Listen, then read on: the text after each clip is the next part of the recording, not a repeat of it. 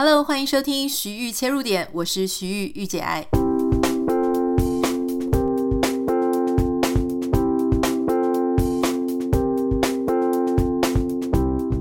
欢迎收听今天的节目。今天很开心要跟大家分享，在杭州亚运，我们中华队呢得到非常好的成绩，而且今天有一个非常热血的新闻，就是。竞速溜冰男子三千公尺的接力赛上演了非常奇迹似、超级戏剧化的夺金啊！为什么说这个是非常戏剧化的呢？很多人可能已经在社群媒体上面或在新闻上看到，台湾有这么神来一脚，就是在最后零点零一秒的时候，他的脚一伸出去哦，就是我们的男子组黄玉玲，他一伸出去之后，结果居然就因为零点零一秒。赢了南韩队。那大家知道，台湾跟南韩常常在各种赛事上啊，就是争个你死我活。那特别是只要很多人是觉得说，只要赢南韩，就会觉得非常非常非常高兴。哈，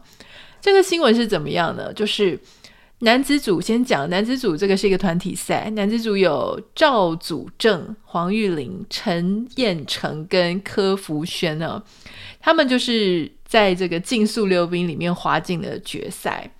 那这个滑进决赛的时候呢，其实啊，他们原本是落后。那落后也不是说落后到很后面，他们就是比南韩后面。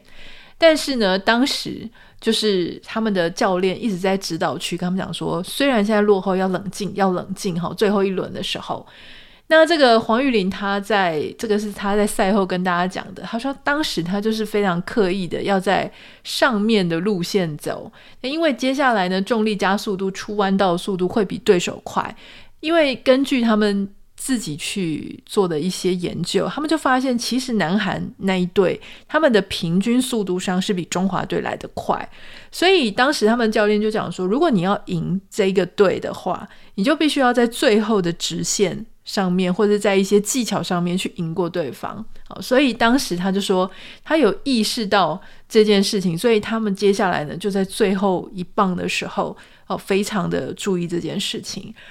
那根据黄玉玲他在赛后在讲，他就说当时其实因为南韩选手的身体一直都在他前面，哈，那他也是在想说他也不知道到底有没有赢他，因为两个实际实在是非常的接近，所以。他又看到南韩选手好像已经先欢呼了。他说，当时他也不知道怎么，他就是想说只剩十公尺，所以他就立刻把脚一拉开，做了一个压线的动作。他说，说真的，当下他。根本不知道他有没有赢过对方，因为对方的手已经在欢呼了嘛，所以他其实比赛结束的时候，他觉得啊，好可惜哈，就差一点点，又没有赢到对方，又没有过了。所以他说，当时比赛结束，这个黄玉玲最后一棒呢，他还先跟队友和教练们道歉，抱歉说抱歉，我没有给你们拿到金牌。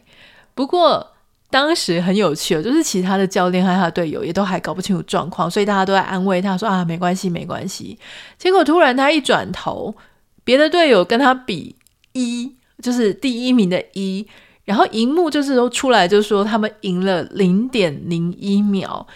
他形容这个根本就是天上掉下来的礼物，根本就是奇迹啊！那这个如果你有看到。在社群媒体上面啊，那一张照片非常的经典，就是你看到男孩的选手，他的身体是直的，他的手在往上欢呼，可是他的轮子显然就是还没有压到最后一条线，就是有差一点点的距离。可是中华队的这个选手，他是手在比较偏后方的地方，然后他的脚就是做他刚刚讲的压线的动作的，已经过了那条线了，所以。很多人就在对这件事情，当然我们是中华队的支持者嘛，我们就觉得欢欣鼓舞。那也听说南韩他们如果说只要拿到金牌，他们就可以免疫。但就是因为这样大意哈，其实他们真的应该是，如果他没有松懈，没有这样大意，他们可能应该是要拿金牌。结果就因为这样子，所以他们就没办法免疫了，回去就要当兵了。所以当然我相信这个他们在南韩。这种受到的压力跟责难，绝对是可想而知的大了。当然，我相信他们自己也会超级超级懊恼。不过，在为他们难过的同时，我觉得我们当然是要为中华队开心。很多人就开始谈说，这个事情是不是告诉了我们，就是到最后一刻，不到最后一刻，永远不要放弃。那不只是竞速溜冰，我们有很好的成绩，在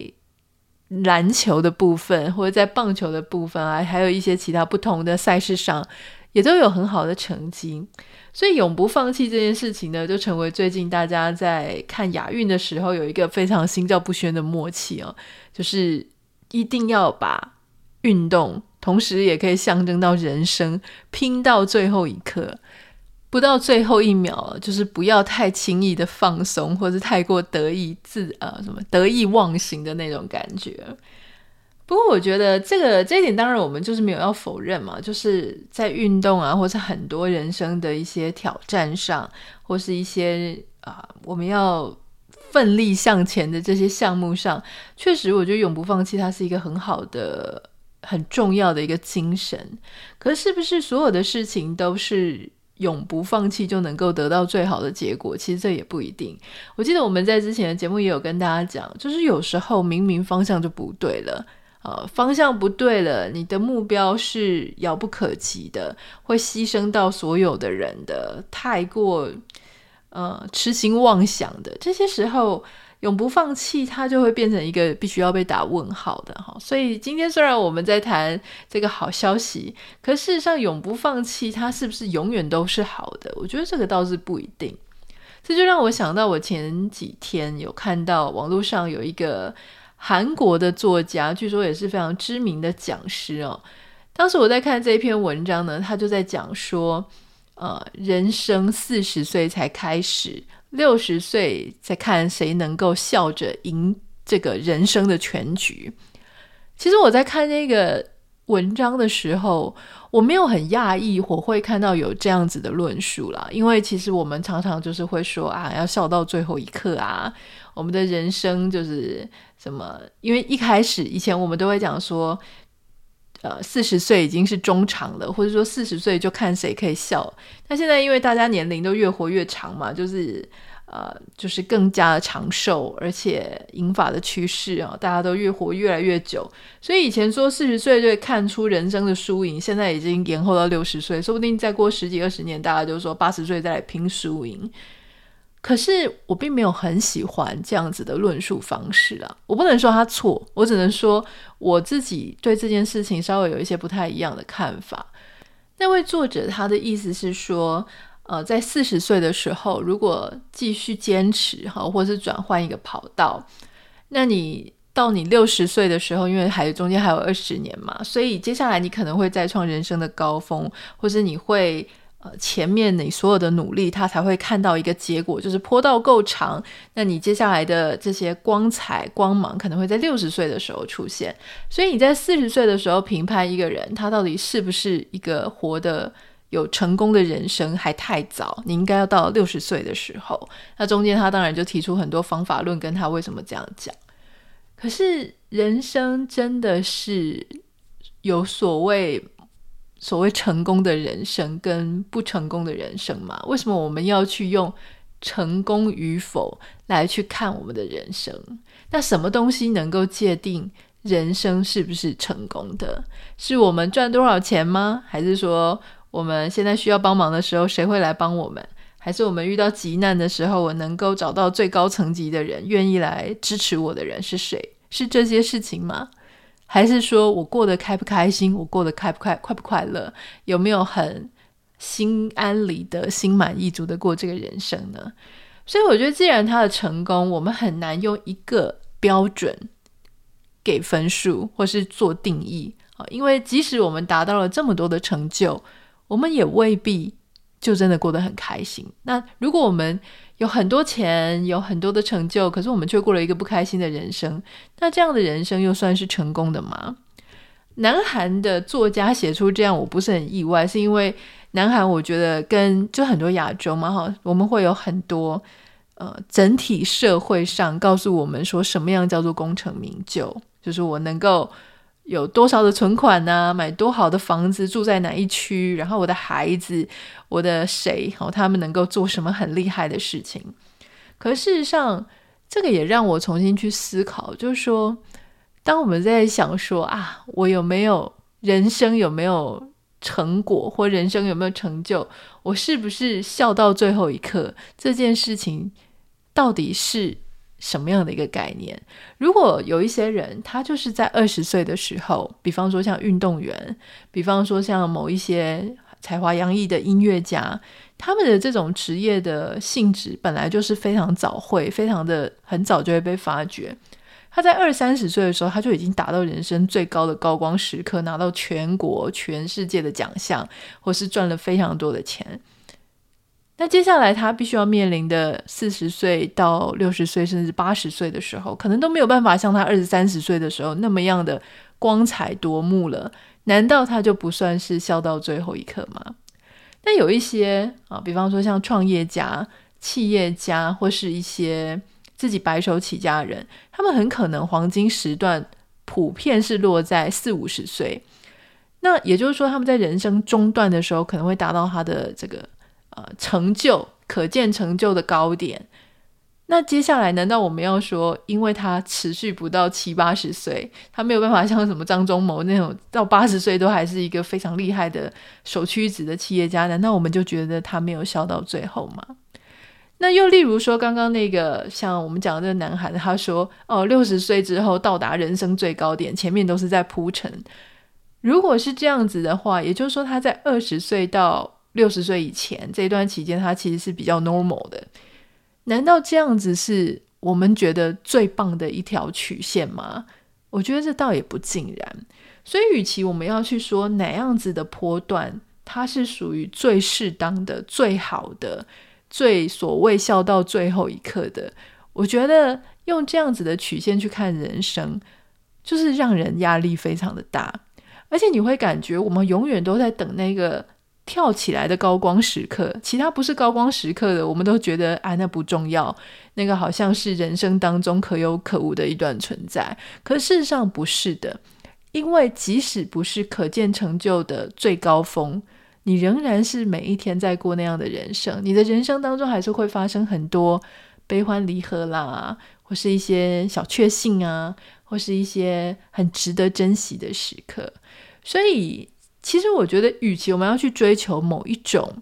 什么，你到底是要一路顺风，然后到最后有一个高光时刻，像一个火花一样的，或是说我们觉得高峰要在哪一段，与其去争执，或是去追求。或是去打造这样子的一个波段，我觉得不如我们就放轻松，因为每个人的波段不一样，每个人的高光时刻在他的人生当中出现的时间点不一样，而且那个不重要，重要的是我们到底如何在是高光时刻跟不是高光时刻的时候，